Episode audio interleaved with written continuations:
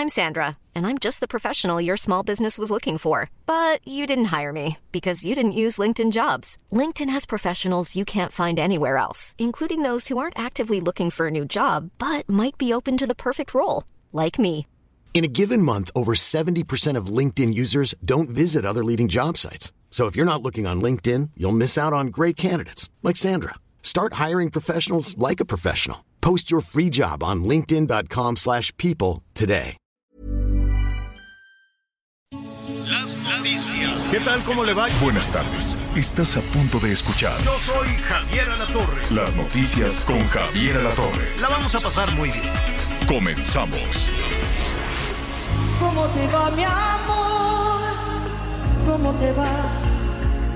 En el silencio la pregunta entre tú y yo. ¿Eres feliz, mi bien, engañar? Porque a mi puerta el amor nunca volvió. ¿Cómo te va, mi amor? ¿Cómo te va? En el silencio la pregunta entre tú y yo.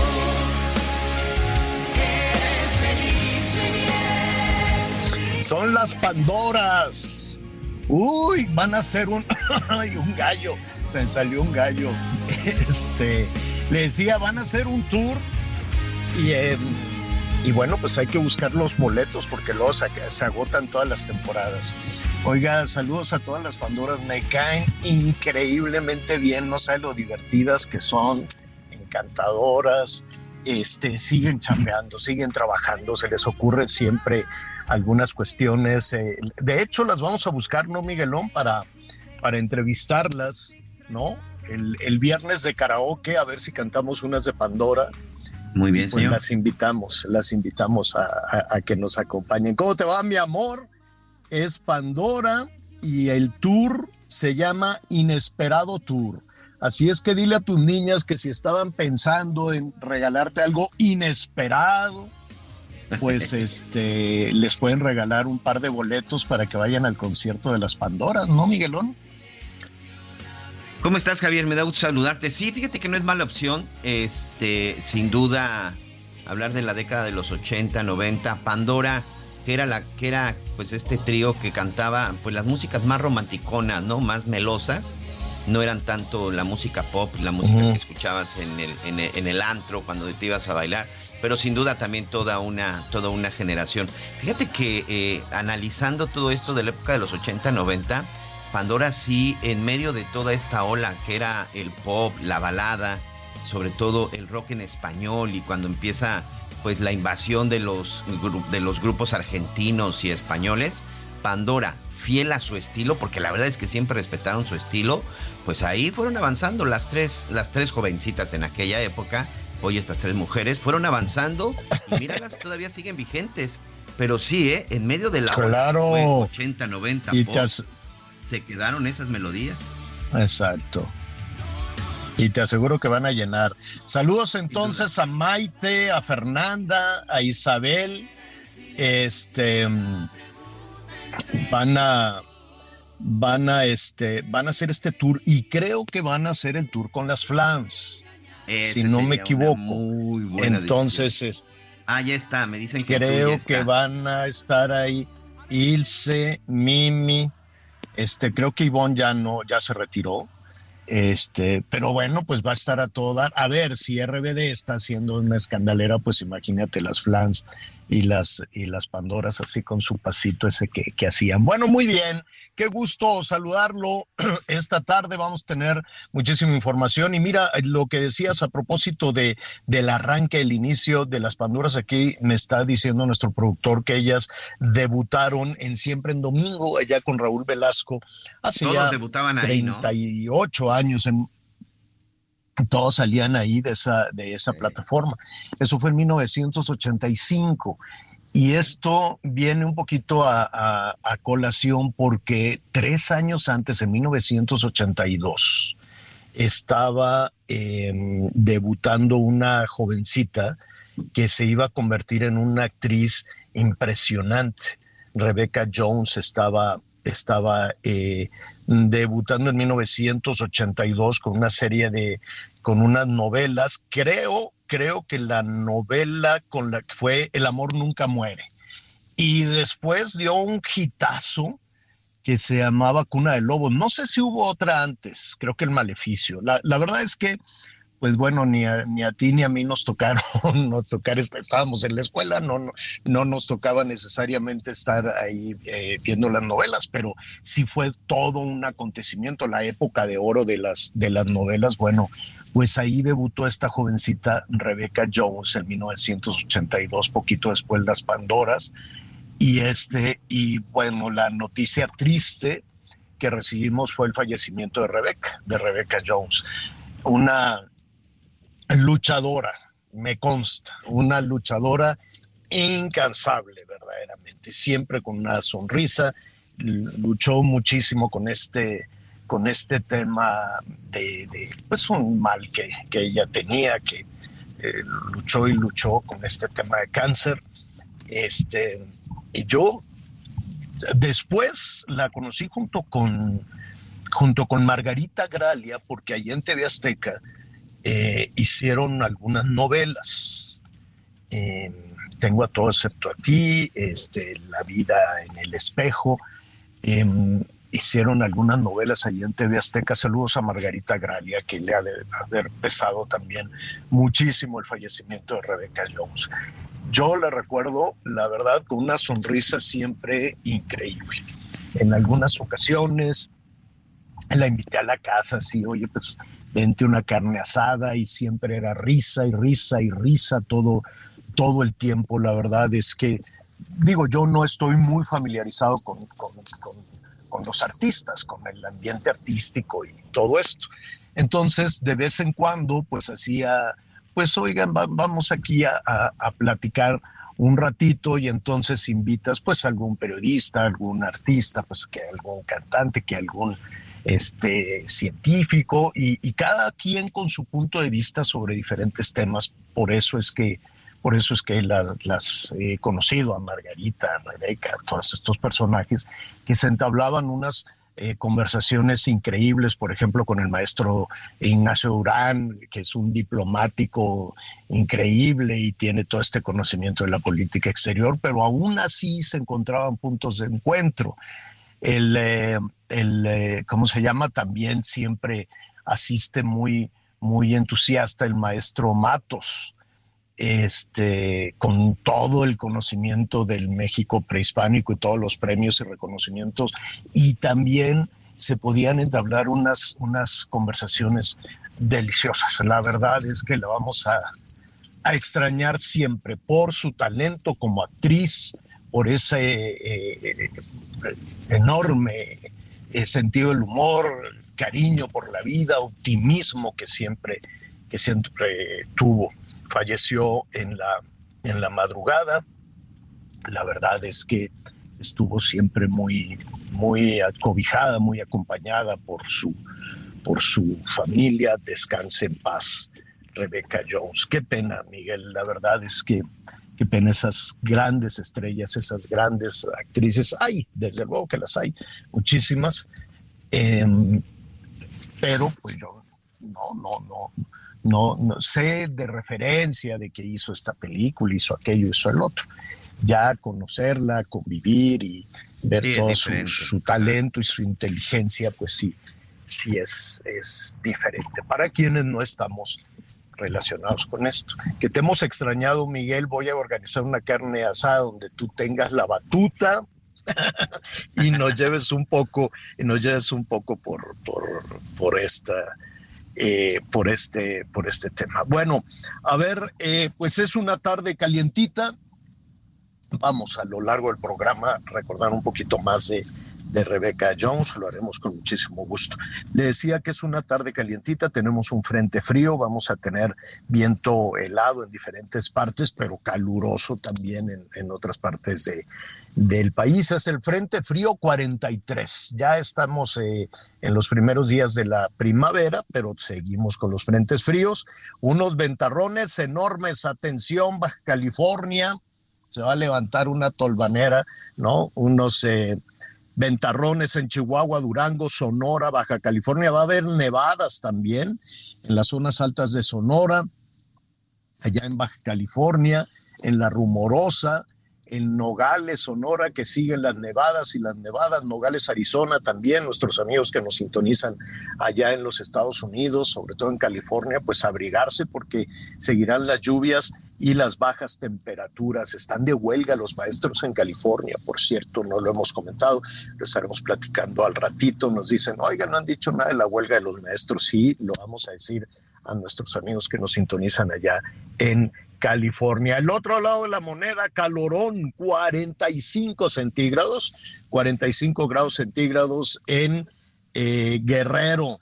Atención, Michoacán, van a estar también con unos calorones de hasta 45. En algunas zonas también muy secas de Oaxaca, 45 grados. Habrá que cuidar el agua. Hoy, por cierto, Miguel, pues un día para ponerle particular atención a eh, a cómo se va a venir esta temporada de sequías. El pronóstico no es nada bueno, el pronóstico indica que va a ser todavía peor que la del año pasado.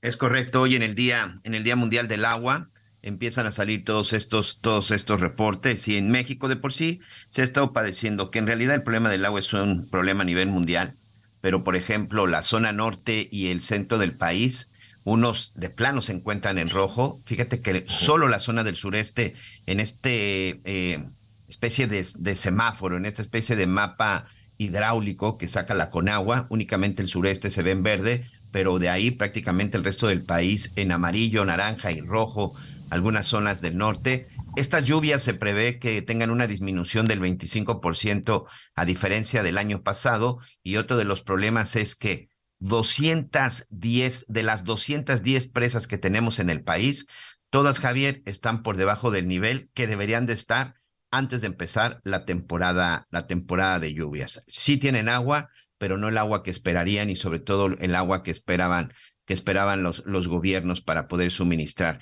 Creo que sí es un día, aunque yo no soy muy afecto a los días de, creo que este tipo de cosas siempre las debemos de estar presentes, pues recordar que si el agua se está acabando, en gran parte es responsabilidad de nosotros mismos, señor. Oye, a propósito del agua, hoy en la mañanera dijeron que van a buscar cada vez más hondo, van a seguir buscando agua de los pozos, cada vez con mayor profundidad. Em, y dice en el AIFA, yo no sabía que ahí alrededor del AIFA tienen pozos, tienen pozos de agua y pues que los van a explotar, que van a sacar el agua de, de los pozos del AIFA, la gente de Hidalgo, sobre todo algunos eh, ambientalistas en Hidalgo, se quejaban de que el AIFA les estaba quitando el agua. Ya ves que el AIFA está más cerca de, pues está más cerca de Pachuca que de la Ciudad de México, ¿no? El, aeropuerto. Los que viven en Pachuca, pues sí pueden utilizar muy bien el, el aeropuerto, nada más falta que tengan este corridas, pues no corridas es en la terminal de autobús, que tengan aviones para para salir pues a, algunos lados. Y sí, pues les va a beneficiar allá en Pachuca mucho más el, aeropuerto, porque lo tienen ahí a, Salto de Mata, está muy cerca. Entonces decían, el AIFA nos va a quitar el agua, pero pues por lo que veo, eh, habrá estos pozos, tienen agua, eso se dijo en Palacio Nacional, ya se está buscando cómo, dice, se está buscando la coordinación para sacar el agua de los pozos del Laifa, no sé a qué profundidad la van a sacar, y con eso abastecer a la Ciudad de México. La Ciudad de México es muy gastalona, muy, muy, muy gastalona de, de agua. Yo sé que en algunas zonas pues van a decir, ¿cuál? Si aquí ni hay, llega la pipa y la pipa carísima, ¿no? La pipa este, muy cara pero pues en promedio la Organización Mundial de, la Salud indica que el promedio de, agua no llega a los 150 litros diarios por persona y aquí el, promedio se más que duplica en la, en la Ciudad de México, son más de 300 litros de agua por, por, eh, por habitante diariamente. O sea, sí es un consumo enorme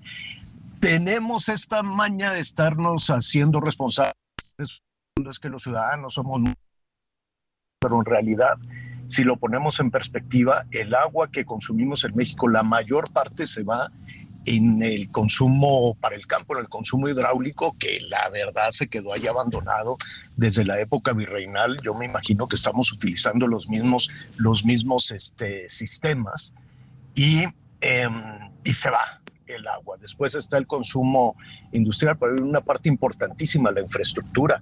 El agua la tiramos definitivamente.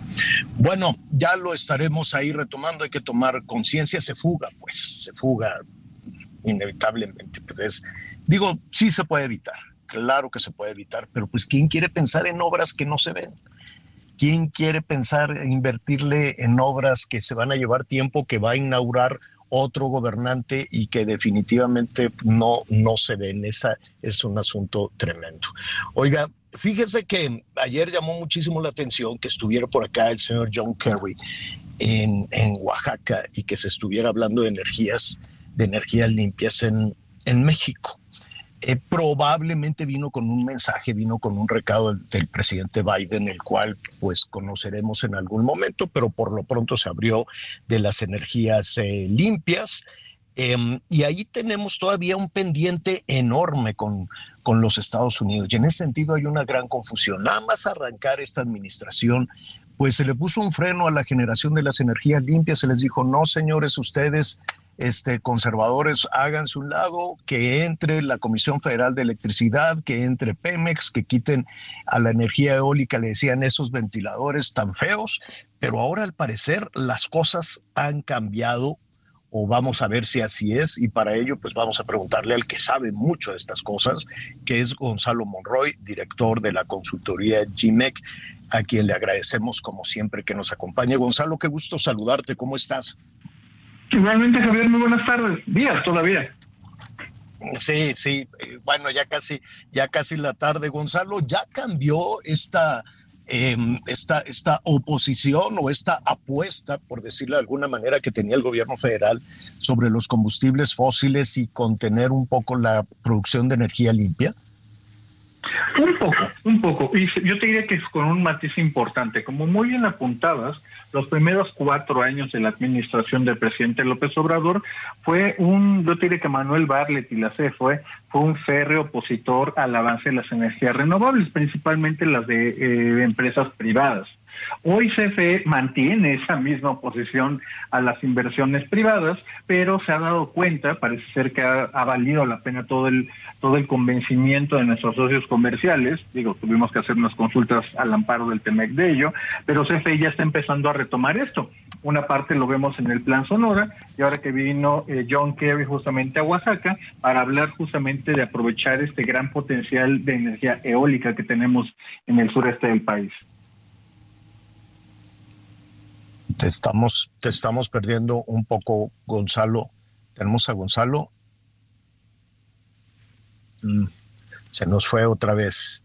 Se nos fue por ahí la, la comunicación. Así es, productor. Listo, señor. Listo. Gonzalo se nos fue que, tenemos ahí un pendiente tremendo con las, eh, con las comunicaciones. Nos decías entonces que ha cambiado y nos llamó muchísimo la atención que ha cambiado un poco esta, esta política hacia las energías este, limpias, hacia la energía eólica, la energía solar o fotovoltaica, pero em, se hablaba de un plan. De hecho, em, invitaron a el titular de la Comisión Federal de Electricidad a presentar ese plan dijo el señor Bartlett, sí, en unos dos o tres meses lo presento. Y entonces el señor John Kerry le dijo, no, de una vez vamos a Washington. ¿Qué plan es ese? Qué bueno que lo mencionas, eh, querido Javier. Pues mira, la realidad de lo que se trata es precisamente este viraje, este, este pivoteo de que CFE ahora ya no se opone, siempre ha reconocido y reconocido que las energías renovables son de muy bajo costo y que México es una tierra muy fértil de oportunidades para desarrollar tanto energía solar como eólica. Este plan del que llama Manuel Barret, te lo puede ir adelantando, pues por desgracia no forma parte de su plan de negocios. Mucho de lo que se ha empezado a desarrollar, como por ejemplo el proyecto Sonora, en la planta fotovoltaica en Puerto Peñasco, pues ni siquiera aparecía en esto. Parece ser que fue más una ocurrencia de Manuel Barlet inventarse algo así, a la cual obviamente le tomaron la palabra, pero queremos ver, todo el mundo ansía ver si va a tocar tierras americanas o no. Sí, porque esa es la otra cara de la moneda, es, es inevitable es como, como, este, como este secreto a voces en la familia que, que, todo el mundo percibe que se callan. ¿Tú te imaginas a Manuel Bartlett llegando a Washington para exponer su plan o a California, donde pues hay ahí al parecer algunas cuentas pendientes? Yo definitivamente no lo creo. Sí vería justamente a gente de CFE yendo a presentar estos planes, incluso a una especie de subsecretario de electricidad yendo para Washington. Pero definitivamente no creo que nadie en su sano juicio esté esperando que Manuel Barlet aparezca mañana en Washington, en Langley, Virginia o en Nueva York. Oye, y, finalmente, dime algo, Gonzalo, pues ya le queda un año a esta administración. En, esa año, en ese año, Gonzalo, ¿tú crees que habrá realmente una modificación de, de, la política energética? Qué buena pregunta me haces, Javier, y la realidad es que parece ser que no. Pero ya hemos visto, y en cierta forma, a pesar de lo que vimos el pasado 18 de marzo, el presidente perdió en su apuesta energética. Pemex no está en una mejor posición que en 2018. CFE está en una bastante peor posición que, la administración anterior. Varios de los proyectos de las apuestas de modernización pues simplemente no se dieron.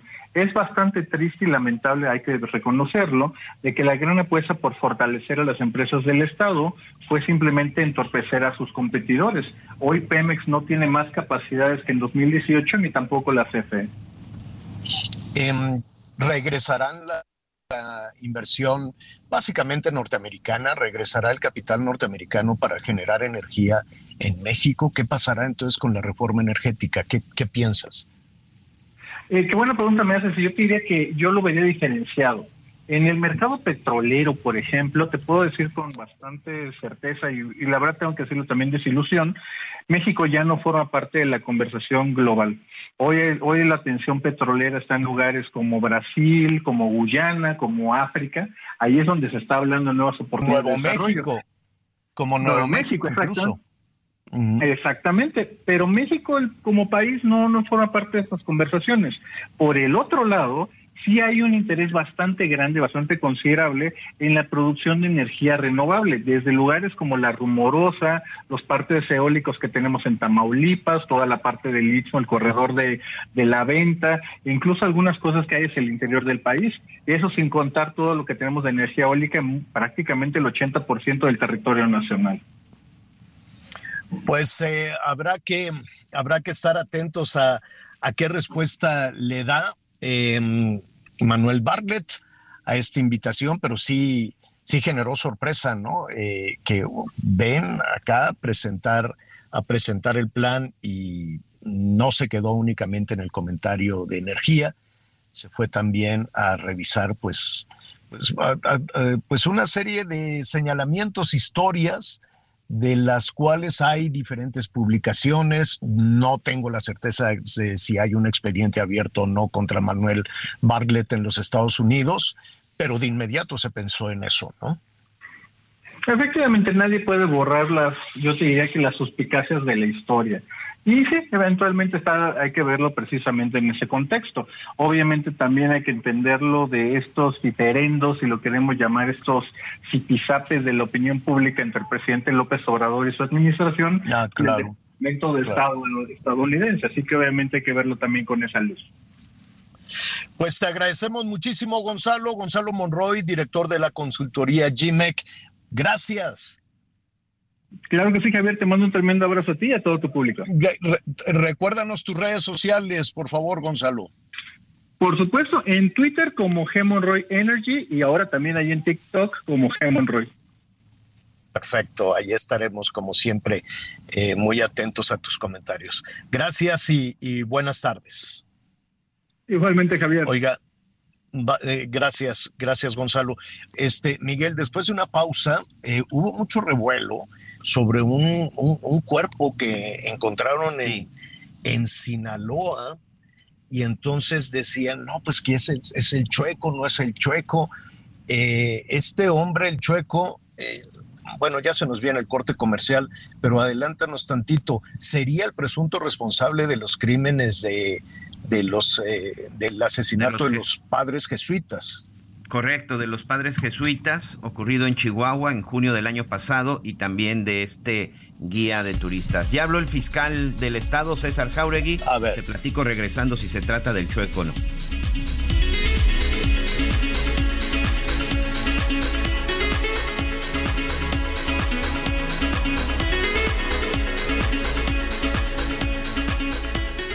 Conéctate con Javier a través de Twitter, arroba javier-alatón. Sigue con nosotros.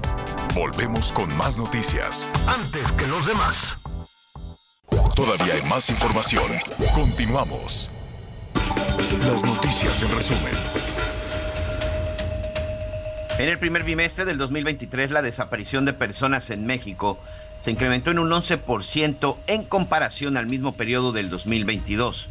De acuerdo con la Comisión Nacional de Búsqueda, en enero y febrero de 2022 se registraron 1.742 personas sin localizar, mientras que en los últimos meses de este año la cifra de personas desaparecidas repuntó a 1.937.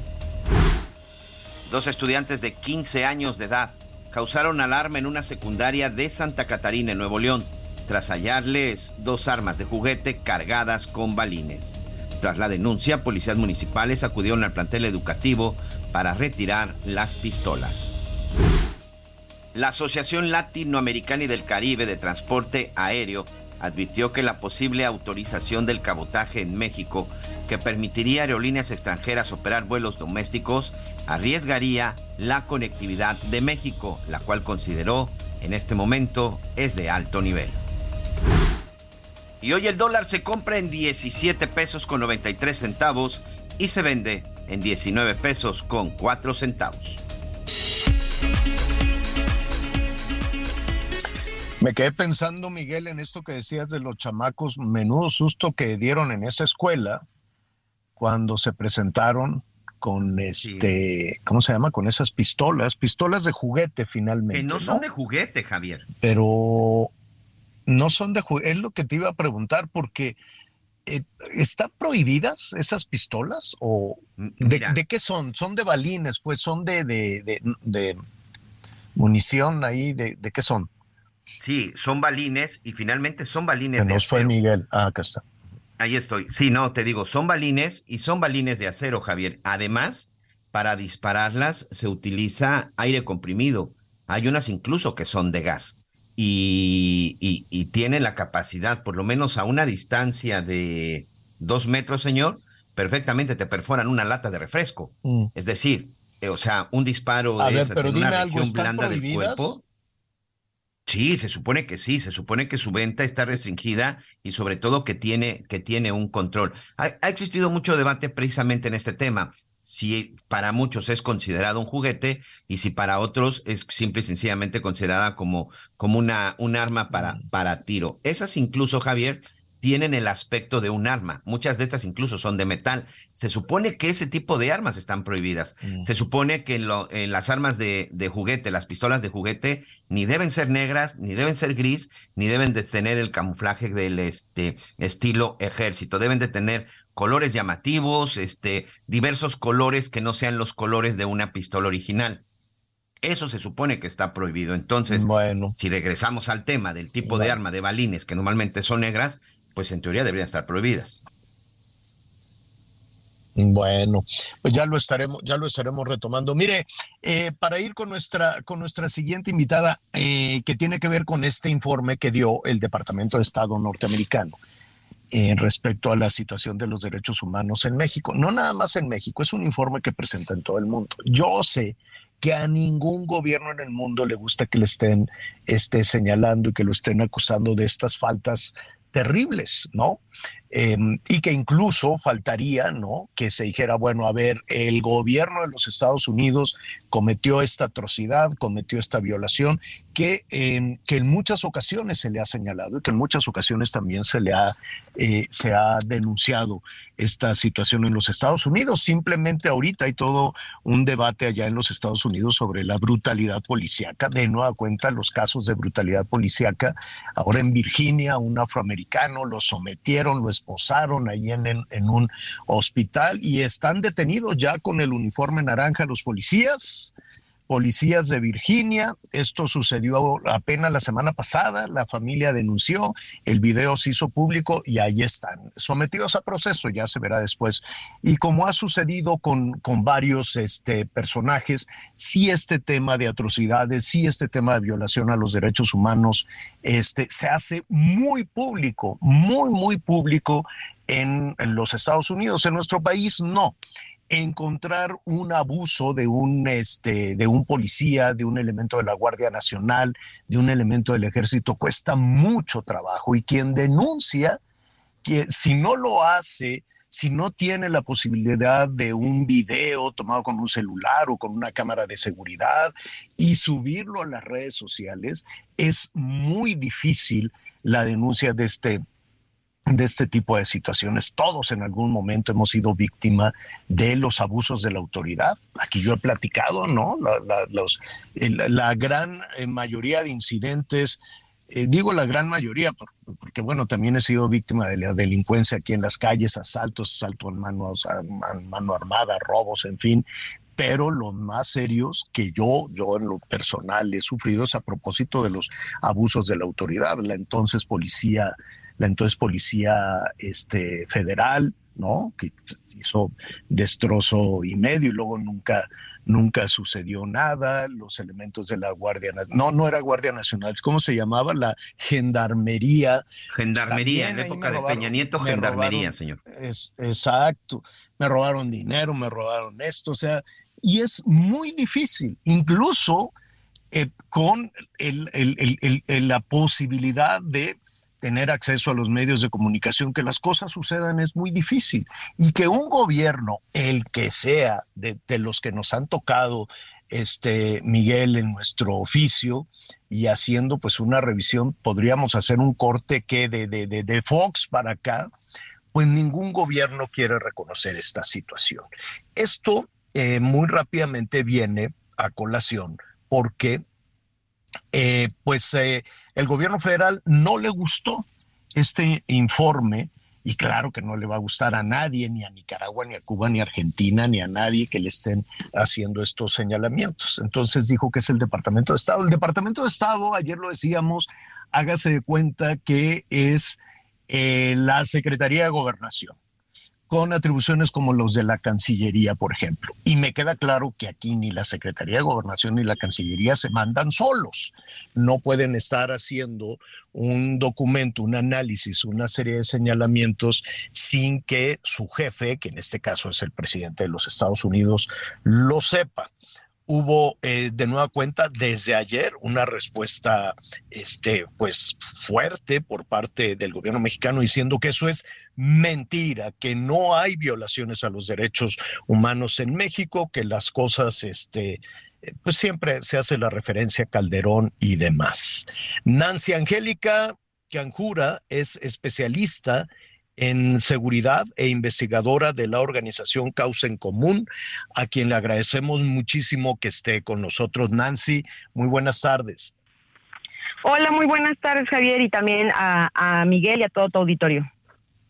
Oye, ¿qué hacemos con esto? Yo sé que a ninguna autoridad, ni municipal, ni estatal, ni federal, ni el ejército, ni nadie que esté eh, con la responsabilidad, responsabilidad de garantizar nuestra seguridad le gustan estos señalamientos. Claro, eh, al final em, la política siempre está asociada eh, en la mitad de su éxito en el discurso y siempre va a ser importante eh, blindar esta imagen, esa legitimidad a través de ese discurso. Sin embargo, tenemos aquí una situación en México en la que este discurso ya es lo único que existe. solamente tenemos eso y una gran simulación sobre todo lo demás. Entonces, eh, ese digamos que sería el conflicto que tenemos eh, de manera interna. Eh, tal vez, y ayúdanos eh, aquí un poco, Nancy, tal vez cuando escuchamos por parte del gobierno federal decir aquí ya no se tortura, pues tenemos estas imágenes, no sé, de los policías con las bolsas de plástico, con todos estos elementos de tortura, con agua, toques, en fin, todas esas cosas atroces que, de alguna manera existe la percepción que la policía hizo o hace. Eh, eso es únicamente eh, una, una eh, allí estaría únicamente la problemática, las agresiones o violaciones a los derechos humanos en algo así tan extremo. No, ese es un problema muy grande en realidad, eh, una, el hecho de estar expuestos a violaciones a derechos humanos, a detenciones arbitrarias eh, y todo este tipo de situaciones lamentables que además deberían no existir, desafortunadamente están muy asociadas a toda, eh, todo uso de la fuerza que se haga de manera legítima en este caso por parte del Estado. Así que bueno, hay que decir también que el Estado mexicano no es el único que se ve involucrado en situaciones de eh, violencia contra los ciudadanos y como tal de em, violaciones a derechos humanos. Sin embargo, eh, la situación que, que, genera polémica o que genera em, el foco sobre algún estado en particular es qué hace al respecto.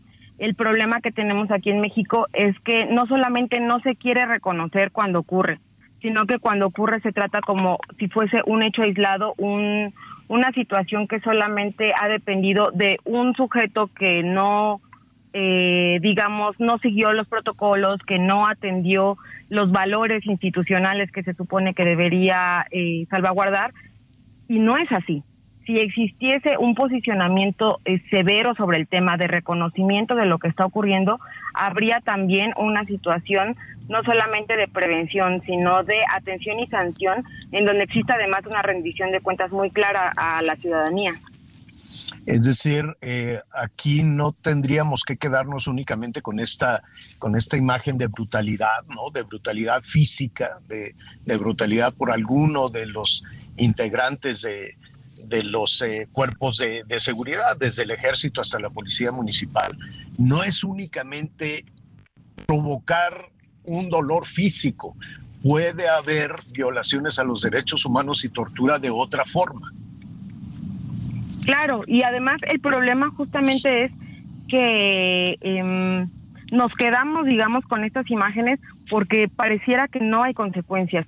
Tan solo en 2022 eh, se han generado eh, mil quejas de sobre eh, actos violentos, crueles, detenciones arbitrarias, tortura en contra de la Secretaría de la Defensa Nacional y de la Guardia Nacional. Tan solo Guardia Nacional tiene 577 denuncias.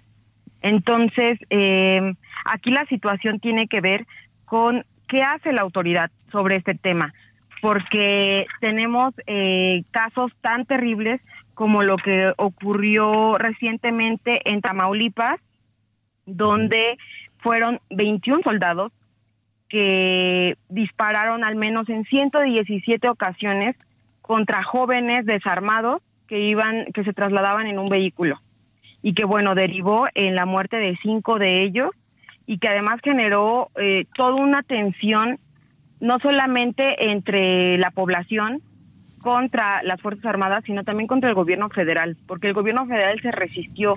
El presidente López Obrador se resistió a hablar del caso y cuando habló de ello lo hizo de una forma muy genérica, muy a la ligera, en donde nuevamente se hizo señalamiento de esto, ¿no? De que se investigue, eh, que haya consecuencias sobre los soldados que cometieron los actos. Y hay cuatro eh, personas procesadas por este hecho.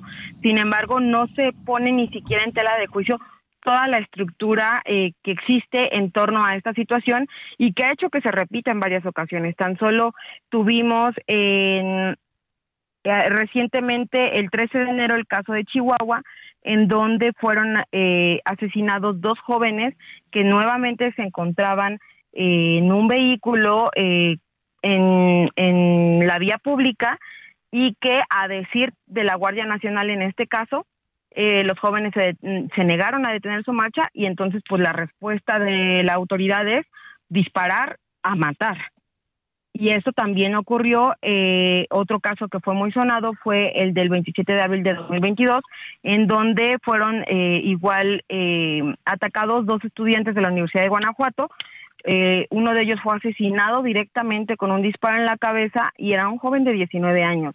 Entonces, lo que queremos más que, eh, o bueno, lo que deberíamos exigir como ciudadanía, mm, si bien es cierto que la tortura, las detenciones arbitrarias y cualquier acto de exceso de uso de la fuerza por parte de la autoridad debería prevenirse y debería erradicarse, eh, al final de cuentas, una vez que esto ocurre, lo que queremos es justicia, queremos el reconocimiento de las víctimas.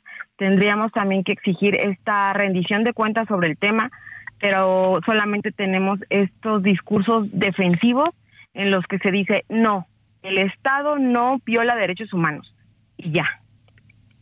Oye, pero ¿y qué hacemos con todo esto? ¿Qué hacemos con todas estas denuncias que, que nos está señalando? Primero, pues imagínate lo difícil ir a, denunciar eh, recientemente ahí en, el noticiero de la noche teníamos un caso de Tabasco, donde la Fiscalía de Tabasco se llevó cientos de cabezas de ganado de un, de un eh, rancho, ¿no? Y el ganadero pues ha estado batallando porque tuvo que ir a denunciar a la Fiscalía en la Fiscalía. Y entonces, este, pues imagínate qué haces como ciudadano denunciando a la autoridad ante la misma autoridad. Exactamente, en este momento nos, eh, más que estar en un estado de indefensión, pues nos sentimos de esta forma porque eh, en este caso que te menciono del informe de 2022 de la Comisión Nacional de Derechos Humanos, estamos hablando, eh, como te comentaba, de mil quejas. Sin embargo, estas quejas no siempre mm, ni son ratificadas ni derivan en alguna recomendación en torno a derechos humanos. Y una vez que sí se determinó que es una violación de derechos humanos, no siempre eh, se hace esta este señalamiento de violación grave a derechos humanos y el tema de cómo um, intentar resarcir el daño a la víctima, sino que ahora tenemos que sumar la situación en la que la Comisión Nacional de Derechos Humanos no está operando de manera imparcial. A, a como se ha visto, ha sido muy parca, ha sido condescendiente con el gobierno federal, sobre todo en el tema de eh, la militarización de la seguridad pública, y esto sin sumar todas las deficiencias que ya traemos de justamente cuerpos policiales, municipales, estatales, eh, en su caso, eh, en su momento federales, que también cometían estos actos. Entonces, vemos que el gran síntoma que tenemos en, en México que nos lleva a esta situación es la impunidad, es la falta de Estado de Derecho. En este caso que, comentas, el, paso que tendría que dar este ciudadano sería denunciar ante derechos humanos. Y bueno, eh, es pues como, bien lo señalas, ¿no? ¿Y qué va a ocurrir? Al final de cuentas, lo más probable es que no vaya a ocurrir nada y eh, justamente eso es lo que requerimos, respuestas reales y contundentes en torno a esta situación. Sí, definitivamente. Eh, yo sé que que duele, pero lo que hizo el Departamento de Estado norteamericano fue retomar los datos que ya existen que ya existen en nuestro país con esta altísima impunidad, ¿no? Entonces sí hay una impunidad absoluta en diferentes, este, en diferentes ah, denuncias y, presiones. Sé, ¿no? Que a ningún país le, le gusta que, que parezca un policía internacional Estados Unidos. Em, sé que falta, ¿no? Que, ese mismo balance diga, y aquí adentro, aquí internamente, tenemos también esta situación contra migrantes, contra las minorías este, eh, eh, latinas o contra los, los, afroamericanos, en fin, hace falta mucho, mucho de eso, aunque... Así es, bueno, pues es parte, parte de lo que ha estado parte de lo que ha estado sucediendo y en estos reportes, pues creo que es una, hay una situación muy clara, ¿no, Nancy? De lo que realmente ha estado sucediendo, muy, muy, pues muy diferente o incluso muy disparado con lo que se dice, con lo que se dice de pronto en las cifras oficiales y también lo que estamos viendo hoy en este reporte de los Estados Unidos. La realidad parece que es lo que hemos estado viendo en el día a día, ¿no? Y lo vemos ayer incluso con la Comisión Nacional de Derechos Humanos emitiendo esta recomendación contra la Sedena. Claro, eh, aquí el conflicto grande también tiene que ver con quién está emitiendo esta información, pero no podemos dejar de lado que es información real. Es cierto que eh, el hecho de que lo haya emitido el Departamento de Estado de Estados Unidos genera estas resistencias por eh, parecer atentar un poco contra la imagen que se tiene eh, tanto dentro como fuera del país sobre el gobierno actual, cosa que además eh, sí sí resulta incómoda, además por el hecho de que también Estados Unidos tiene eh, sus complicaciones en materia tanto de derechos humanos como de trato a migrantes, eh, cualquier tipo de políticas de esta naturaleza. Sin embargo, también es eh, conocido que de alguna forma se atienden esas denuncias allá, que sí existen protocolos, que existen consecuencias, mientras que aquí el argumento se, se vuelca completamente a defender esta especie de soberanía, esa especie de legitimidad que tiene el gobierno eh, actual, en lugar de dar propuestas, en lugar de dar soluciones a estas problemáticas y decir, es cierto, tenemos estas complicaciones con derechos humanos, sin embargo, hemos estado eh, en una campaña de capacitación con Guardia Nacional, con la Sedena, cosa que no lo resuelve, pero por lo menos tendríamos una postura distinta de parte del gobierno que estaría un poco más abierta a la solución Claro. y no a la defensa. Tienes toda la razón, tienes toda la razón y muchísima tarea pendiente. Por lo pronto te, te agradecemos eh, muchísimo que nos acompañes esta tarde. Estaremos muy cerca de las investigaciones que realiza la organización Causa en Común. Nancy, gracias. Muchísimas gracias por el espacio, Javier y Miguel. Excelente día. Gracias.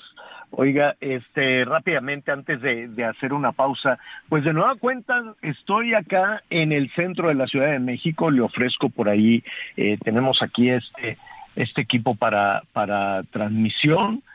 Eh, sin embargo, bueno, pues de vez en cuando, ya sabes, todos estos temas de, de la red y de la internet. Oye, Miguel, eh, y en, en, el centro hay, hay algo que no, no acabo de, ten, de entender bien. Es hermosísima la Ciudad de México.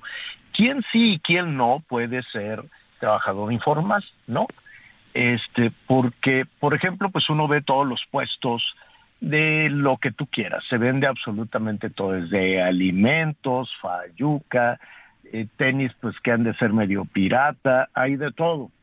Pero entonces, aquí los eh, compañeros de la policía, ¿por qué levantarán unos puestos sí y otros no?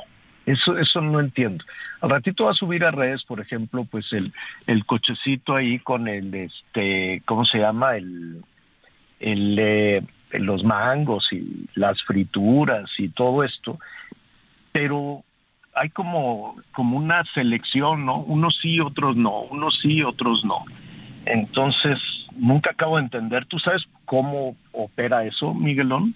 Pues mira, en teoría en el centro histórico nadie, nadie debería de estar en las calles ocupándolas para vender. Pero pues dentro de todo, bueno, sobre todo en alguna, alguna ocasión de los reportajes de las investigaciones que hacíamos, pues es depende del grupo al que estés, si perteneces al de Alejandra Barrios, ah. si perteneces al de María Rosete y sobre todo, bueno, pues si perteneces a grupos a grupos afines. La verdad es que siempre ha sido así, Javier. La verdad es que siempre ha sido así. Sí. Si te metes por la calle de Corregidora, y además la calle de Corregidora, la que está a un costado de Presidencia, al, perdón, a un costado de Palacio Nacional y también a un costado de la Suprema Corte, todas esas calles de Correo Mayor, y bueno, pues está lleno, está lleno de ambulantes, es increíble, porque exactamente en donde están los edificios de dos de los poderes más importantes del país, es en donde se encuentra el mayor número de, me atrevo a decir que el mayor número de ambulantaje en esta zona centro. Sí, sí, y este, se dan unos mangos que se veían tan buenos. no sé a dónde los llevan, pero este dijeron, órale, y subieron ahí a la, a la caja de, de la troca, a la, a la batea, con los carritos, ya sabes, estos carritos con, con el mango picadito, la piña, el pepino, este, los jugos. Fíjate que curiosamente siempre son los de comida los que se llevan. ¿Por qué será? no sé, No sé, y está, y está. A la señora de las tlayudas que está ahí de pronto cerca de Catedral y en efecto al de los mangos o al de las frituras. ¿No, te has dado cuenta que siempre esas camionetas están llenos de chicharrones, de frutas? De chicharrón, exacto, y agarran. Hubo uno que vendía tacos de canasta que se agarró a canastazos, ya dice, ya me tiene. Sí, es lo que te digo, siempre se llevan la comida. Aquí estoy viendo la imagen, sí, sí, sí. Curiosamente pone su, su ese como un burrito de, madera con la canasta de, los tacos. Eso fue. ¿Cuánto pueden ocupar, Javier? ¿Un metro cuadrado? Pues por eso te digo, porque uno sí y uno no, uno sí y uno no. Y luego por el, por, eh, por otra zona de, de la Ciudad de México, allá hacia Santa Fe, hay una curva donde se pone, ponen así su retén, ya al ratito, como por eso más o menos por ahí entre una a dos, y agarran a todos los de las motitos con su mochilita esta de, la comida. Vamos a hacer una pausa y volvemos inmediato.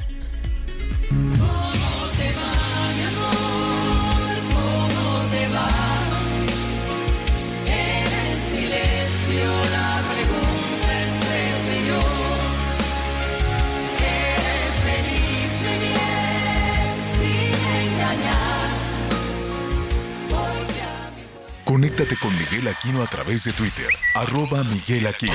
Sigue con nosotros. Volvemos con más noticias. Antes que los demás. Todavía hay más información. Hey, it's Ryan Reynolds and I'm here with Keith, co-star of my upcoming film, If, only in theaters May 17th. Do you want to tell people the big news? All right, I'll do it. Sign up now and you'll get unlimited for $15 a month in six months of Paramount Plus Essential Plan on us. Mintmobile.com slash switch. Upfront payment of $45 equivalent to $15 per month. Unlimited over 40 gigabytes per month. Face lower speeds. Videos at 480p. Active Mint customers by 531.24 get six months of Paramount Plus Essential Plan. Auto renews after six months. Offer ends May 31st, 2024. Separate Paramount Plus registration required. Terms and conditions apply if rated PG.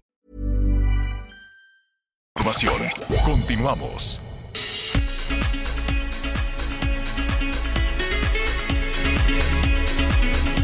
Muy bien, estamos de regreso, estamos de regreso con más información. Gracias, gracias por todos sus mensajes. En unos minutos más, el licenciado Javier La Torre se estará enlazando con nosotros. Ya saben, la comunicación de pronto en algunas zonas de la ciudad y bueno, la verdad es que en algunas zonas del país de pronto es medio complicada. Bueno, pues ya platicábamos acerca de este 22 de marzo, Día Mundial del Agua. Y es un día en donde pues debemos de saber, entender y sobre todo la responsabilidad que tenemos cada uno de nosotros. En este caso, amigos, no sé si ustedes estén de acuerdo. Creo que no es un asunto en donde debemos dejarlo solo para las autoridades. Nosotros como medios, como sociedad, también tenemos una responsabilidad muy grande porque es ahí en donde precisamente debe de empezar el cuidado. Sí, sabemos y entendemos que gran parte del agua que se pierde, que lamentablemente termina en una coladera, la mayoría de las veces es por una fuga, por una obra hidráulica mal realizada, por una mala planeación o simple y sencillamente, bueno, porque no se hacen los trabajos los trabajos correctos. Pero creo que hoy en este día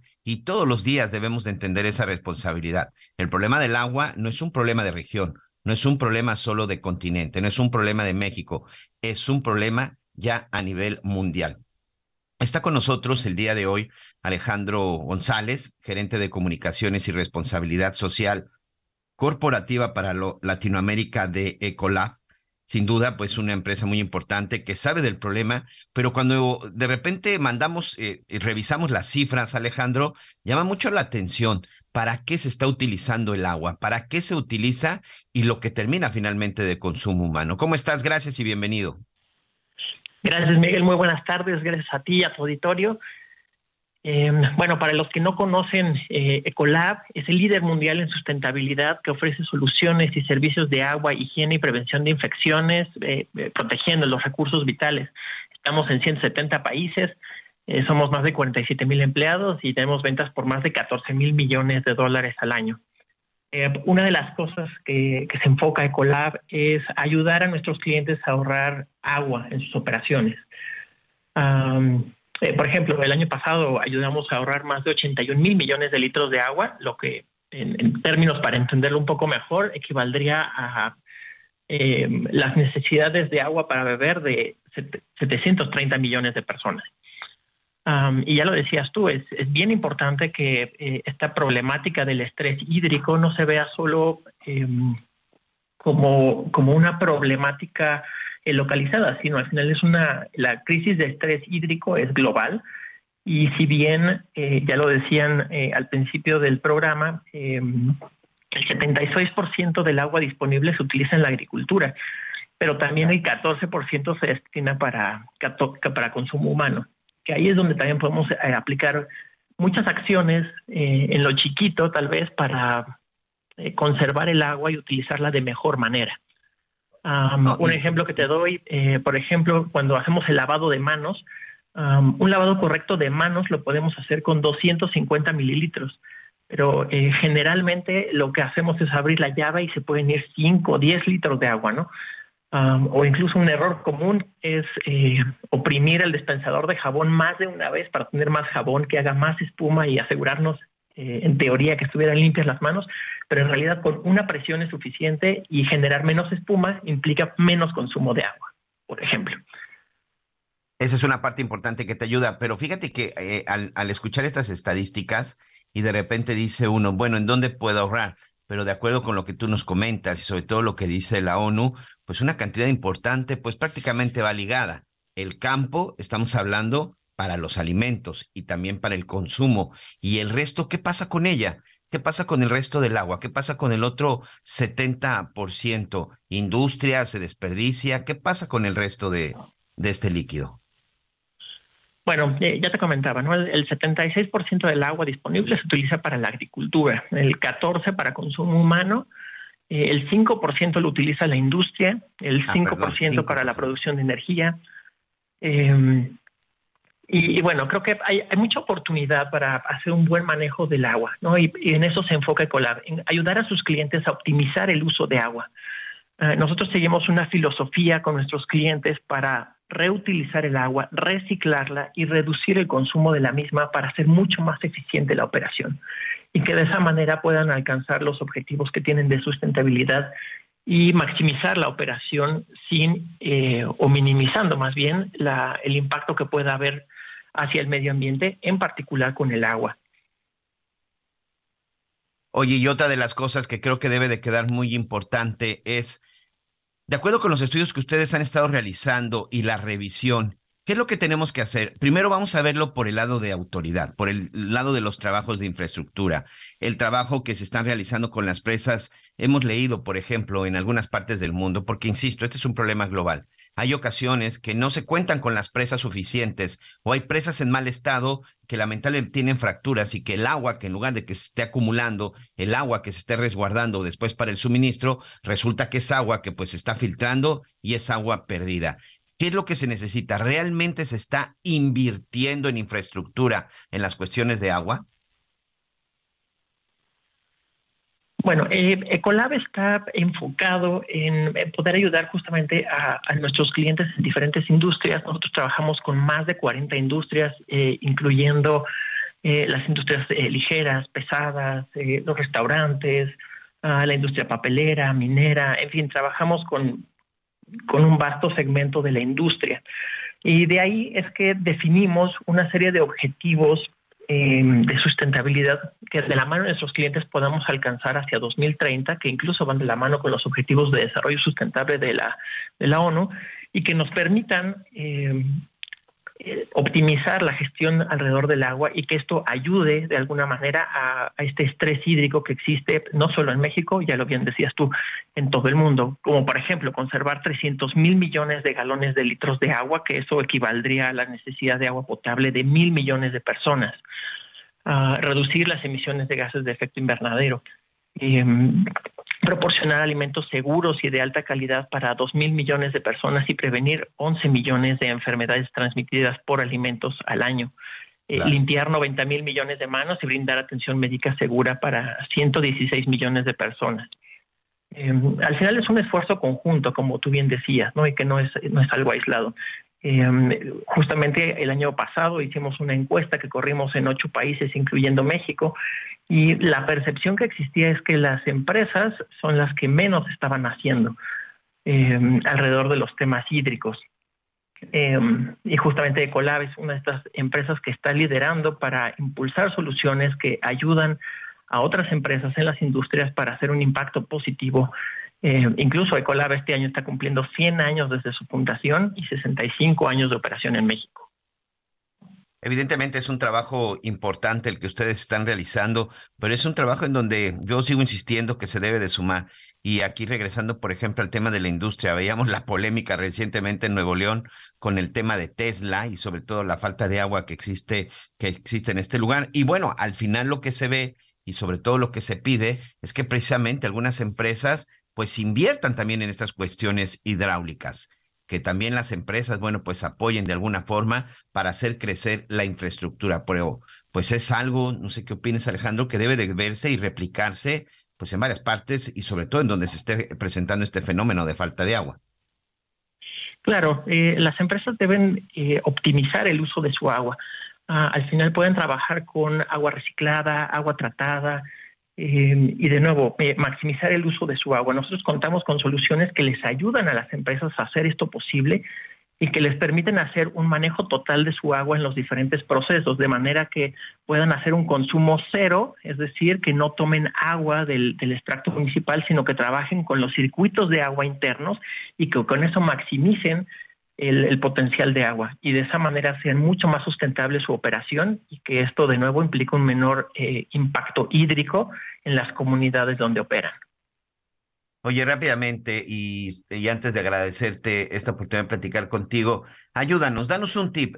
Sé que asesoras, sé que tienes empresas, pero en el hogar, ¿qué podemos empezar haciendo en el hogar? Insisto, creo que si cada quien pone, pues en este caso, no su granito de arena, pero si pone su gotita de agua, creo que podríamos hacer la diferencia. ¿Qué tenemos o qué podemos hacer en casa?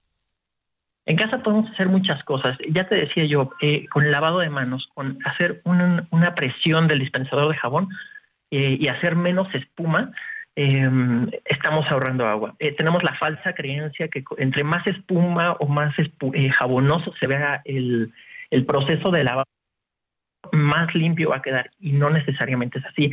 Eh, en cuanto más espuma haya alrededor del proceso de limpieza, más agua vas a necesitar para enjuagarlo o que quede eh, libre de la espuma. Em, al hacer el, aseo o el baño diario, eh, utilizar una cubeta, em, cerrar la llave cuando estamos haciendo el enjabonado. Em, cuando hacemos otras limpiezas, utilizar cubetas de agua. Por ejemplo, cuando lavamos los autos, utilizar una cubeta en lugar de hacerlo con la manguera. Eh, en fin, son pequeñas acciones, como tú decías, que pueden hacer grandes diferencias y sobre todo en las colonias, como tú bien decías hace un momento, que no tienen agua. Ah, justamente hacer este, esta optimización del uso del líquido mientras están eh, en posibilidad de acceso a él es la mejor forma también para, para ahorrar el líquido. Muy bien, bueno, pues ahí está. Vamos a estar muy pendientes de lo que vaya sucediendo. Insisto, hoy es el Día Mundial del Agua, pero de esto no se nos puede olvidar ningún día del año, amigos. Créanmelo, el problema del agua es un problema que va a ir creciendo conforme vayan pasando. Dicen los que saben, dicen los expertos, los internacionalistas, que el día de mañana las guerras podrían ser precisamente en, eh, por el control y por el poder del agua. Alejandro González, gerente de comunicaciones y responsabilidad social corporativa de COLAF, muchas gracias. Gracias a ti, muy buenas tardes. Gracias. Muy, muy buenas tardes. Y bueno, pues parte de lo que ha estado sucediendo en este, en este Día Mundial del Agua, insisto, un día que no debemos dejar pasar solamente como una fecha en el calendario, sino todos los días, amigos, hay que tener mucha, mucha responsabilidad. Fíjese, por ejemplo, aquí en la zona del sureste, en la zona del sureste del país, eh, el semáforo hídrico, por llamarle de alguna manera, está en verde.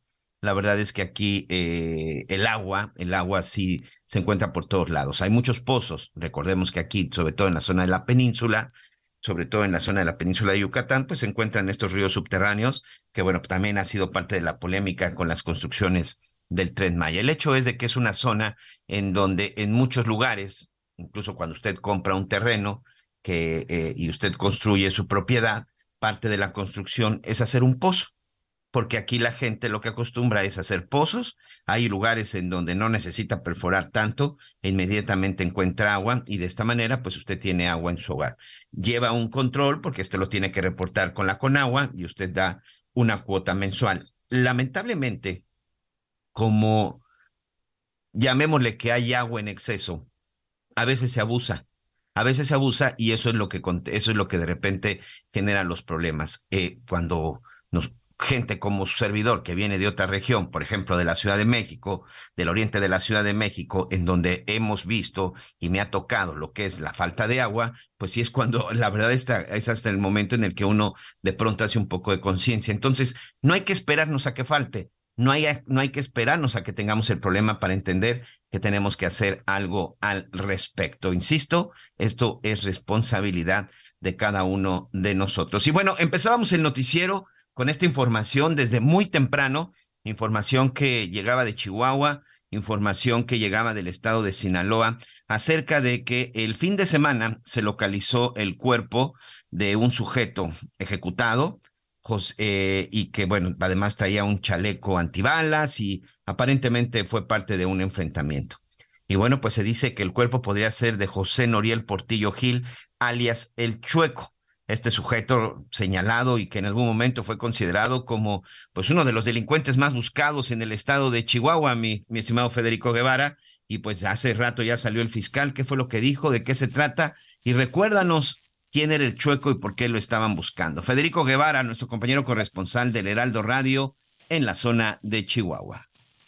hola, buenas tardes. Y efectivamente, como tú bien acotas, José Noriel Portillo, conocido como el Chueco, fue el responsable y el actor material de haber asesinado a dos sacerdotes jesuitas, a un guía turístico y a un jugador de béisbol que, bueno, todo esto inició por una pelea porque no estuvo de acuerdo con el resultado de un juego de béisbol, pero anteriormente había asesinado hace muchos años, por el 2016, a un turista norteamericano y desde esa época hasta el momento se mantuvo prófugo, pero con una marcada presencia en toda la Sierra Tarahumara.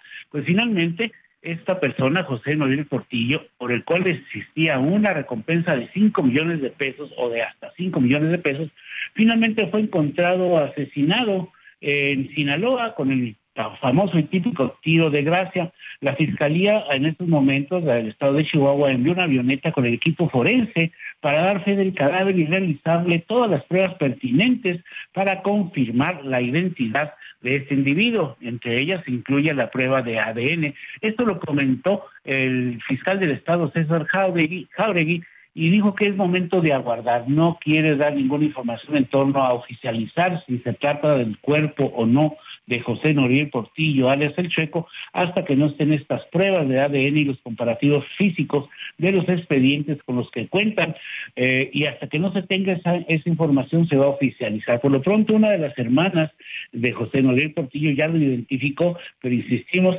eh, hay que esperar eh, la postura oficial en torno al asesinato del que fuera el hombre más buscado en el estado de Chihuahua y hay una versión de que pues, posiblemente pudo haber sido entregado muerto, claro, eh, por el cartel eh, a las autoridades. Eso es lo que se rumora en torno a esto. Sí, bueno. Estamos teniendo por ahí un poco de problemas con tu señal. Entonces, esto, esto es, esta es parte de la, esta es parte de, de, de, las hipótesis, esto es parte de lo que se dice, es que incluso fue entregado este cuerpo, aunque se dice que por lo menos que cuando las autoridades dieron con él, ya tenía eh, por lo menos dos, dos, dos días de haber fallecido. Efectivamente tenía dos, dos, días de haber fallecido y lo que llama la atención a las autoridades es que el, los balazos, dicen que tiene tres balazos, otros dicen que siete, no se sabe, pero fueron todos por la espalda, es decir, que fue ejecutado a una forma muy tradicional de eh, los cárteles de la droga cuando pues deciden entregar a alguien y lo entregan muerto para que no hable. Sí, por supuesto. Oye, esto de la, esto de la entrega cada vez este, parece que empieza a ser un común denominador. Lo vimos en la zona, en la zona de Matamoros, en donde también supuestamente entregaron a los, a los responsables del secuestro y asesinato de dos norteamericanos y también eh, digo, el FBI dice que dudan mucho de esto, pero también ahí de pronto se pierde un poco la credibilidad de las cosas, ¿no? No se dijo en la conferencia, no se dijo por qué en Sinaloa, si estaba operando en Sinaloa. Las fotos que han circulado, Federico, se ve que él llevaba además como un chaleco antibalas o algo por el estilo, ¿no? Sí, efectivamente. Hay que recordar que la, en la parte del Cerocagui, de donde él es eh, oriundo y donde marcaba todo su cártel, eh, o su grupo delincuencial está muy cerca de Sinaloa, son, son, son, son, son poblaciones muy cercanas, es más, existen más tráfico rumbo o más tránsito rumbo a Sinaloa que a Sonora, por la simple y sencilla razón de que pues es la ruta de la famosa droga, eh, de las rutas donde se, se, se, capta la amapola y la goma de opio. Este, la realidad de las cosas es que mm, esto que tú acotas en el sentido de que últimamente ha habido entregas similares. Muchos aseguran que es en relación a esta, este fortalecimiento de la lucha contra el fentanilo lo que ha generado efectivamente la posibilidad de que esta entrega del cuerpo fue para evitar pues mayores complicaciones por parte de estos grupos delincuenciales. De pronto, como, como se dice en el argot, es de que no quieren que se les caliente la plaza, ¿no? Como que eh, cuando surgen ese tipo de búsquedas, pues sabemos que hay retenes. Eh, yo no sé si verdaderamente se estaba haciendo una investigación, si no me equivoco, habían pasado ya, eh, que es marzo, nueve meses después del asesinato de los, de los jesuitas, de la búsqueda, estaba tan cerca. Escuchaba hace rato al fiscal que decía, pues nosotros le fuimos cerrando el cerco y pues son cosas que de, de pronto hoy te hacen, te hacen dudar verdaderamente de lo que nos explique y dice la autoridad, ¿no? Exactamente, como dicen, ver para creer, pero hay que también recordar que fueron más de 31 personas las que fueron detenidas de esta gavilla que integraba, eh, pues que, que, que eran lideradas por este ahora encontrado prófugo.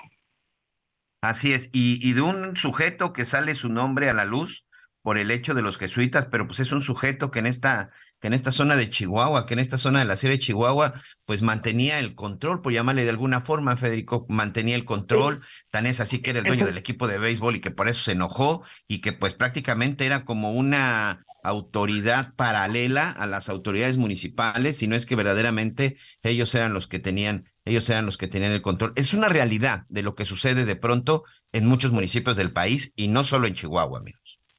Efectivamente, mira, desde el año del 2016, desde el año 2016, este señor andaba salto de mata, entre comillas, pero logró en Cerocado construir una mansión en la cual este, mandaba y todo el mundo sabía, menos las autoridades, en dónde se ubicaba este famoso eh, personaje. La realidad de las cosas es que la impunidad eh, imperaba, impera muchas veces en algunas regiones de la Sierra Tarahumara, en donde pues técnicamente es imposible eh, dar un paso sin que estos grupos delincuenciales se enteren que estás ahí. Claro. Bueno, pues ahí está. Vamos a estar muy pendientes.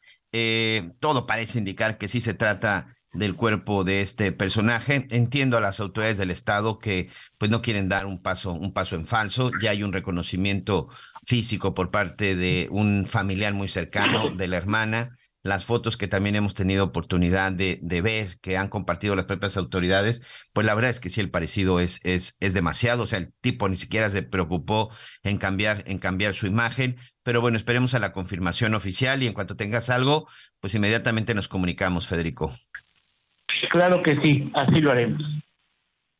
Federico Guevara, nuestro compañero corresponsal del Heraldo Radio en la zona de Chihuahua. Así que pues vamos a esperar, amigos, vamos a esperar a ver qué dicen, qué dicen las autoridades, la probabilidad de que se trate de este asesino, de este narcotraficante, de este secuestrador, pues dicen los especialistas, los investigadores por ahí que estuvimos consultando, es prácticamente del 90%. Ya nada más falta la prueba científica para lograr comprobar que se trata del chueco, este sujeto responsable de asesinar a sangre fría a dos sacerdotes jesuitas, a un jugador de béisbol y por supuesto también a un guía, a un guía de turistas.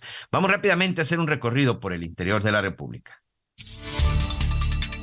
En el estado de Yucatán, después de tres días de investigaciones y sobre todo de búsqueda por parte de las autoridades municipales y estatales, fue localizado Ángel Chan de 18 años de edad. Lamentablemente fue localizado muerto cerca de un rancho en la zona de Montes de Chemax. Ángel había sido reportado como desaparecido desde hace cinco días por parte de sus familiares cuando ya no había regresado a su domicilio. Las autoridades de la Fiscalía General de Justicia llevaron a cabo el levantamiento del cuerpo y lo trasladaron al servicio médico forense, en donde se van a determinar las causas de su muerte. Y en otro tema de desaparecido, también en el estado de Yucatán, aquí por fortuna ya se localizó a una joven de 14 años que también era buscada por las autoridades y sus familiares. La unidad especializada en la búsqueda de personas informó que esta joven de 14 años que había sido reportada como desaparecida no fue víctima de algún delito y fue localizada en el fraccionamiento del municipio de Canacín. La joven había desaparecido por voluntad propia. La Comisión Nacional de los Derechos Humanos emitió una recomendación a la Secretaría de la Defensa Nacional por los hechos ocurridos el pasado 28 de febrero en Nuevo Laredo, Tamaulipas, en los que murieron cinco jóvenes y uno más resultó lesionado. De acuerdo con la CNDH, elementos del ejército no se ajustaron a los criterios nacionales e internacionales sobre el uso de la fuerza y de las armas de fuego al disparar contra el vehículo donde viajaban los jóvenes sin emitir previamente un comando de voz. De igual manera, dio a conocer que de acuerdo con las constancias, no se encontraron armas de fuego dentro del vehículo de los jóvenes y ningún elemento del ejército ni los vehículos oficiales en los que se transportaban presentaron lesiones por armas de fuego. Ante estos hechos, la Comisión Nacional solicitó al titular de la Sedena colaborar con el trámite ante la Comisión Ejecutiva de Atención a Víctimas para inscribir a las personas agraviadas y a los integrantes de sus núcleos familiares en el Registro Nacional de Víctimas para la inmediata reparación integral del daño. Informó Ángel Villegas. Muy bien, muchas gracias. Tenemos que hacer una pausa, no se vaya, regresamos con más en las noticias con Javier Alatorre. Así que corre, corre, corre, corazón. De los dos tú siempre fuiste el más veloz. Toma todo lo que quieras, pero vete ya. Que mis lágrimas jamás te voy a dar.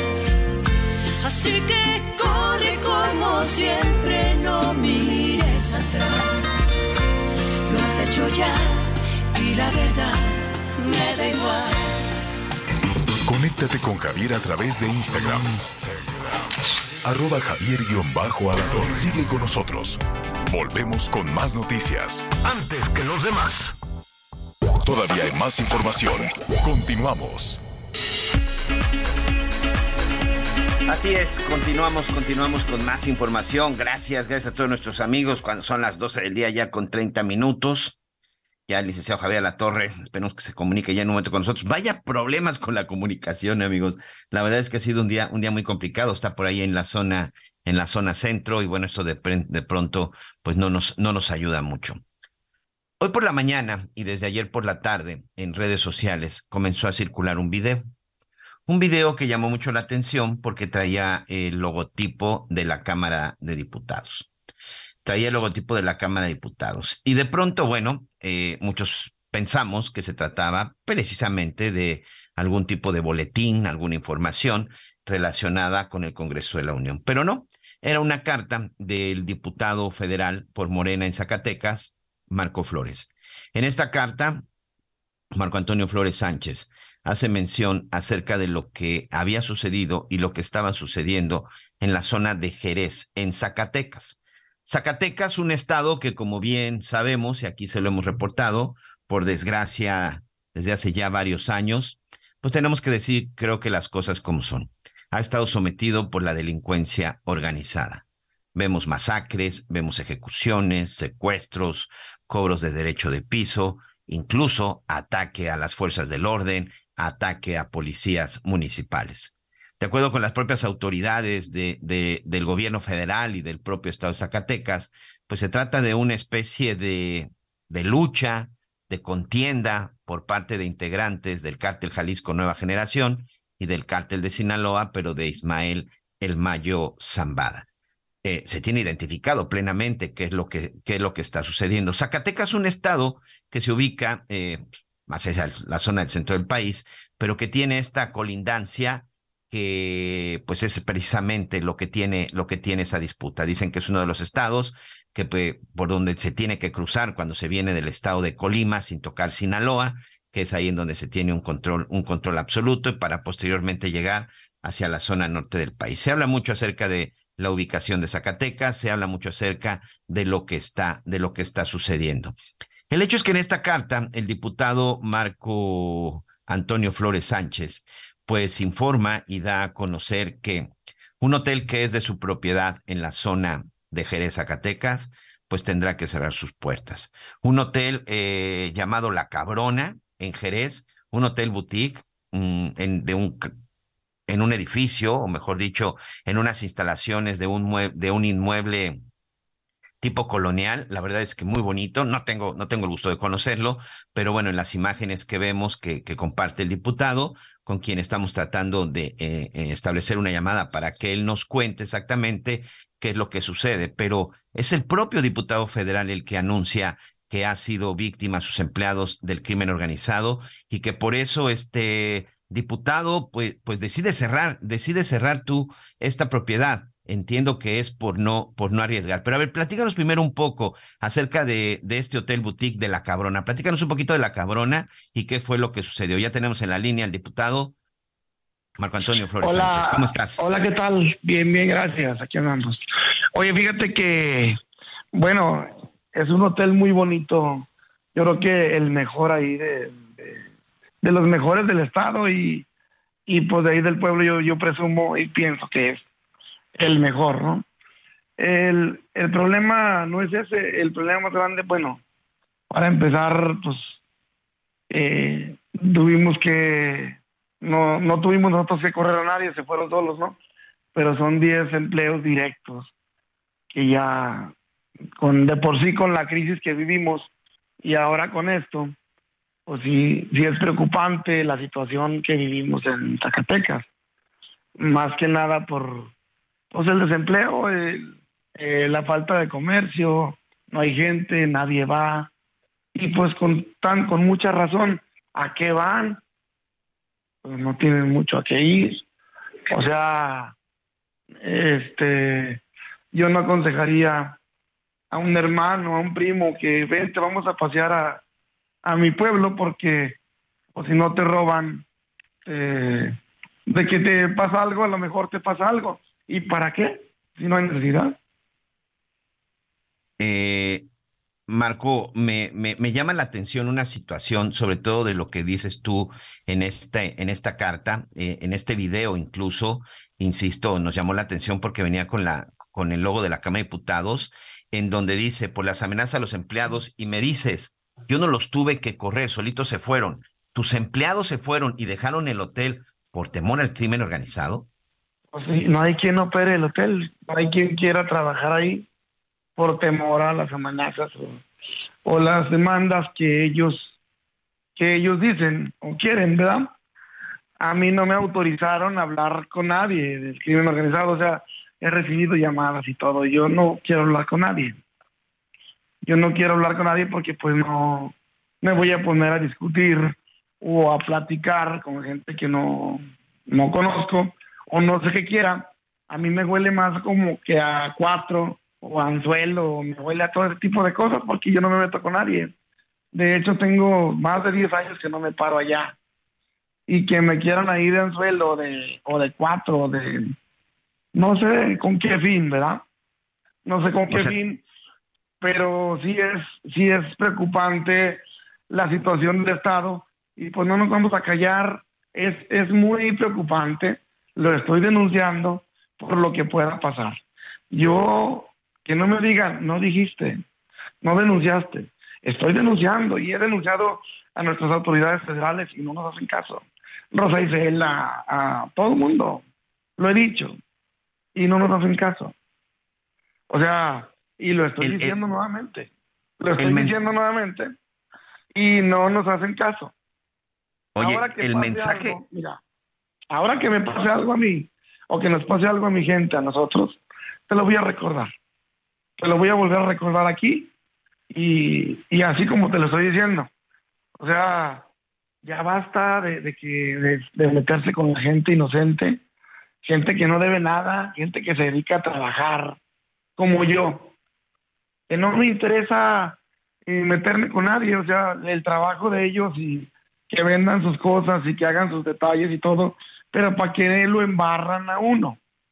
Oye, Marco, perdón que, te interrumpa, pero el mensaje que tú mandas es un mensaje fuerte porque eres diputado federal, eres servidor público.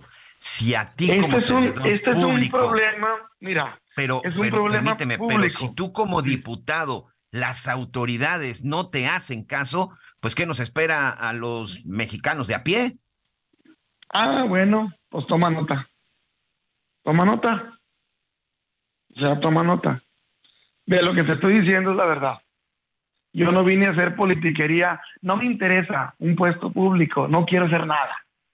O sea, no quiero ser presidente, no quiero hacer nada. No quiero nada. Toma nota también de eso. No me interesa nada, ni tampoco vine a llamar la atención. Ni tampoco vine a, sobresalir ahí, a andar de, de, pues sí, de este, revolviendo el agua y todo. O sea, no me interesa. No me interesa nada. Yo Hoy vivo tu en llamado paz, es como paz. zacatecano, como mexicano, como empresario. No, como ciudadano, como ciudadano, este, no nos vamos a dejar y, y a lo que sea, pues le tenemos que entrar. Nosotros, yo no quiero problemas con nadie, ni, ni quiero nada con nadie. Yo, no- este, me interesa estar en paz, me interesa- estar tranquilo, pero pues este es un tema que parece cuatro, parece político, parece, eh, parece muchas cosas. Eh, pero sea lo que sea, lo estoy denunciando y lo estoy diciendo públicamente, porque pues no hemos tenido respuesta ante las autoridades competentes y lo hemos dicho varias veces y no nos hacen caso. Yo te lo estoy diciendo como diputado federal. Ya tú como ciudadano, pues yo creo que es muy difícil que te vayan a hacer caso, porque si no me hacen caso a mí, pues a lo mejor aquí menos. Sí, exactamente, eso es lo que decías. Y además, duro tu mensaje en donde dicen que no hagan confianza y si pueden evitar, es mejor. Haces un llamado para que la gente no vaya a Zacatecas, porque Zacatecas en este momento no es un lugar seguro. No vayan, no vayan. ¿Para qué yo invito a un amigo? ¿Para que lo secuestren? ¿Para que lo roben? ¿O para que lo maten? Hay tres cosas. Un- Una de las tres, o sea, una de malas, le puede pasar una de las tres. O yo te lo digo sinceramente, no es el momento. Yo creo que el gobierno está haciendo muy buen papel allá y, y están trabajando, pero pues es un, es un cáncer muy fuerte el que estamos viviendo de hace muchos años para acá, ¿no? ¿Qué es lo que va a suceder momentáneamente con el hotel? Entiendo que va a estar cerrado, pero ¿a qué, Va a ¿qué estar vas a esperar? Mira, yo espero y confío en que cambien las cosas, en que la gente tome conciencia, tanto los malos como los buenos y los no tan malos. A todos yo yo, yo no les yo no le tengo mala fe a nadie, a nadie, ni, ni a los malos ni a nadie. Pues yo toda mi vida me he dedicado a la música y, y, y pues le hemos tocado a políticos, a todo tipo de personas. Y yo no le tengo mala fe a nadie en este en este mundo y en esta tierra que le, yo le desee algún mal a alguien, a nadie, a nadie, no existe. A quien yo le tenga mala fe o mala idea o que nada, nada. A todo mundo que les vaya bien bonito y todo, pero ya cuando se meten con uno y con, con la gente de uno, o sea, pues no se vale, no se vale. No, es, no es bonito. Por supuesto, y sí, insisto, pues ahí está en las redes sociales. Diputado federal Marco Antonio Flores Sánchez, eh, entiendo que ya denunciaste, entiendo que estás Pues haciendo la denuncia pública, que te has acercado con es- las autoridades. ¿Estás pidiendo protección o algo por el estilo? No, mijo, pues si no me mandan ni siquiera una patrulla, menos me van a dar protección. O sea, yo tengo mi troca blindada y, y con eso me ando, ¿no? Pero, pero, pues, te digo, o sea, es, ¿qué te digo yo? ¿Qué más te digo? Escucho, Ya, escucho estoy- un ciudadano fastidiado y perdón por la expresión, hasta la madre.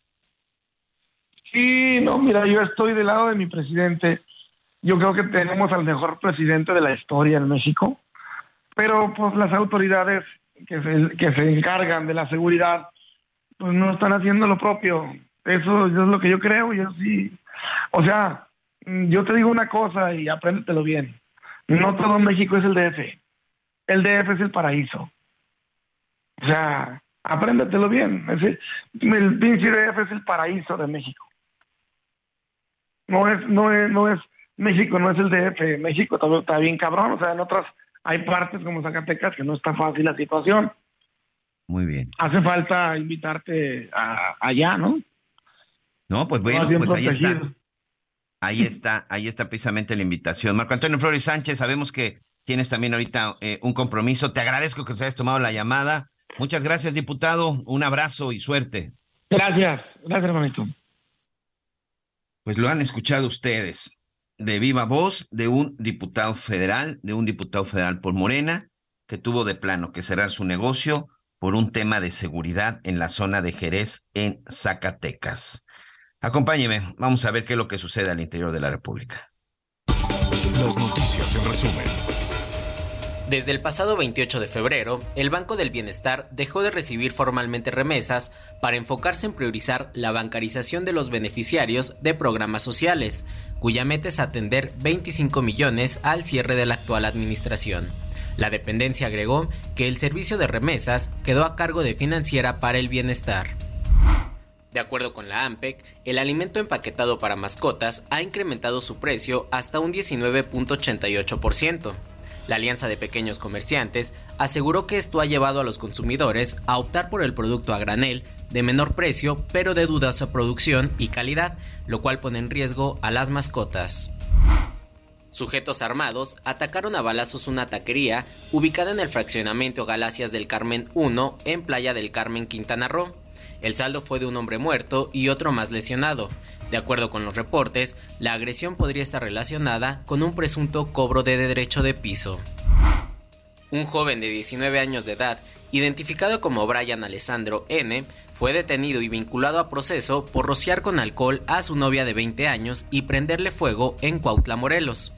Este sujeto es acusado por el delito de feminicidio en grado de tentativa. ¿Sabes qué hace el Consejo Regulador del Tequila? Proteger la denominación de origen tequila a nivel nacional e internacional, asegurar el cumplimiento de su norma, garantizar al consumidor la autenticidad de la bebida, generar y proporcionar información oportuna y veraz. Estos son los objetivos del Consejo Regulador del Tequila AC. Conoce más de este organismo en www.crt.org.mx. Síguenos en nuestras redes sociales, arroba CRTequila. Consejo Regulador del Tequila.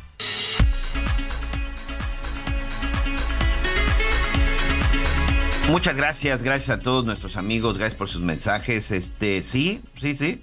Estoy recibiendo aquí algunos mensajes y también algunos comentarios a través de las redes, a través de las redes sociales. Hay alguien aquí que me pregunta, ¿en verdad estabas hablando con un diputado? Sí, sí, amigos, estaba platicando con el diputado Marco Antonio Flores Sánchez por el estado de Zacatecas. En efecto, él también, pues es un eh, es eh, un cantante, forma parte de una famosa banda de, de, regional, de regional mexicano, y que bueno, pues fue invitado por, por el este, fue invitado por las, por el, por Morena para competir en las elecciones pasadas, y hoy es este, hoy es un diputado federal, está enojado, y sí, se trata de eso de que el hotel, un hotel que es de su propiedad, que viendo los videos, las fotos, es un hotel muy bonito, un hotel tipo colonial, pues hoy está cerrado, hoy está cerrado porque no pudo con la delincuencia organizada, pero lo más grave, insistir, un diputado federal que se supone que tendría pues la puerta abierta o el acceso directo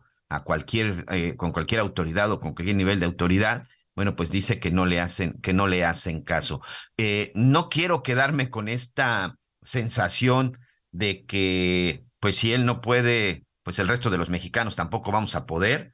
No tenemos que ver, no tenemos que ver las cosas de esa manera. Creo que las cosas tienen que ir mejorando. Eh, entiendo que está enojado el diputado y con justa y con justa razón. Pero bueno, pues es parte de lo que acaba de escuchar usted aquí en las noticias con Javier La Torre, este diputado por Morena en el estado de Zacatecas, este cantante de música regional, pues ha decidido cerrar uno de sus negocios por culpa del crimen organizado y sobre todo porque no ha tenido el apoyo de ninguna de ninguna autoridad. Bueno, pues parte de lo que parte de lo que acabamos de escuchar y sí, amigos, si era el diputado, ¿eh? Si era el diputado, sí se trataba de él, sí tuvimos ese enlace directamente y en vivo por muy sorprendente que, le parezca.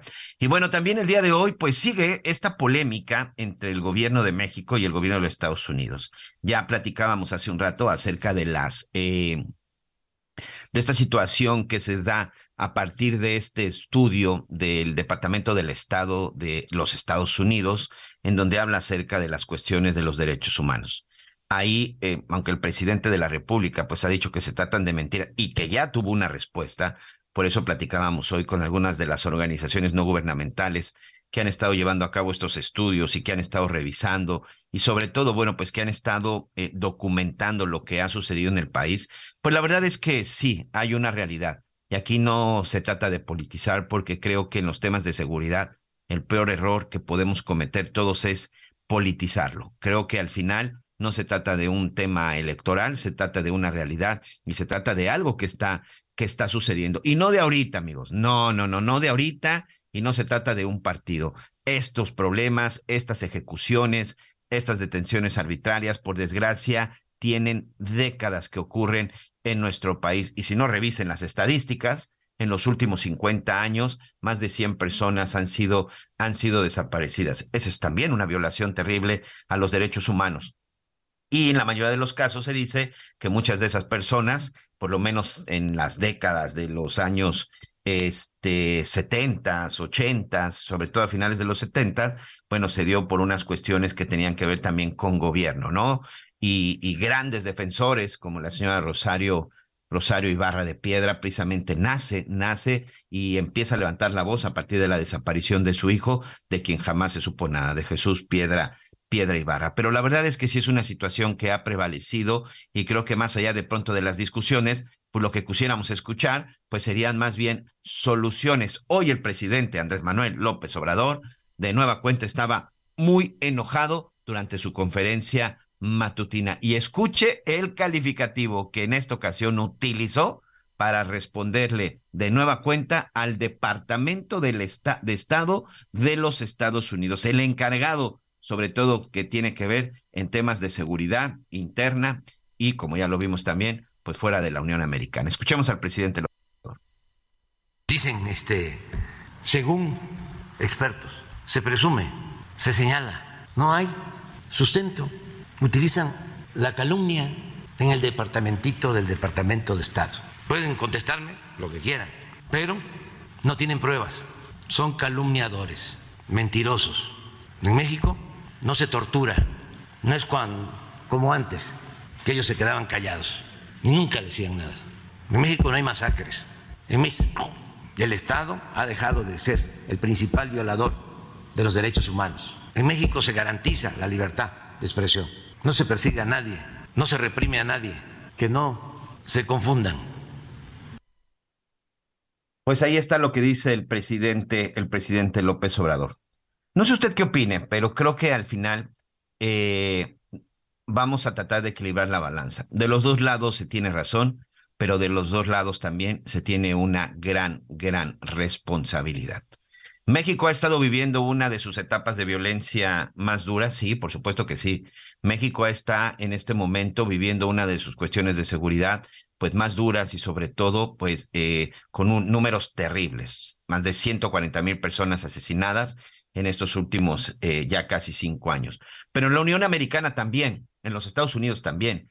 Hoy este grave problema que tiene que ver con el consumo de drogas, sobre todo con fentanilo, por supuesto que es un gravísimo problema que otras de las cifras alarmantes que tienen en la Unión Americana son más de 100 mil muertos en los últimos 12 meses, precisamente por un asunto de adicción. Entonces, ¿qué es lo que está sucediendo? Pues que de los dos lados no se están haciendo los trabajos correctos y sobre todo, pues no se están haciendo los trabajos que tengan los resultados positivos.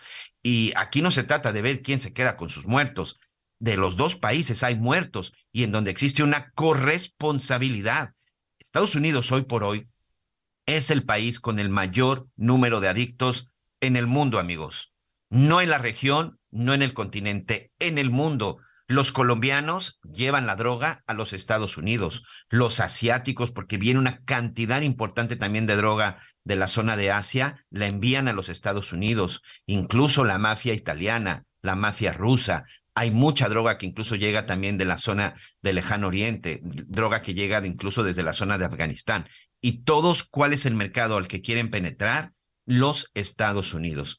Algo está haciendo mal el gobierno de los Estados Unidos al tener este incremento en el consumo de drogas. Sus clínicas de rehabilitación, yo he estado por allá haciendo reportajes, no funcionan no existen verdaderas campañas de prevención. ¿Y qué decir del asunto de la venta y el tráfico de armas? Armas que llegan a México, armas que son compradas por los carteles mexicanos, armas que cruzan la frontera de los Estados Unidos, porque atención, no se trata de que la compre usted en Estados Unidos y que se la envíen o que usted venga y la, y la reciba aquí en un depósito. No, amigos, cruza la frontera y ahí también hay responsabilidad de ambos países. Y es lo mismo con la droga.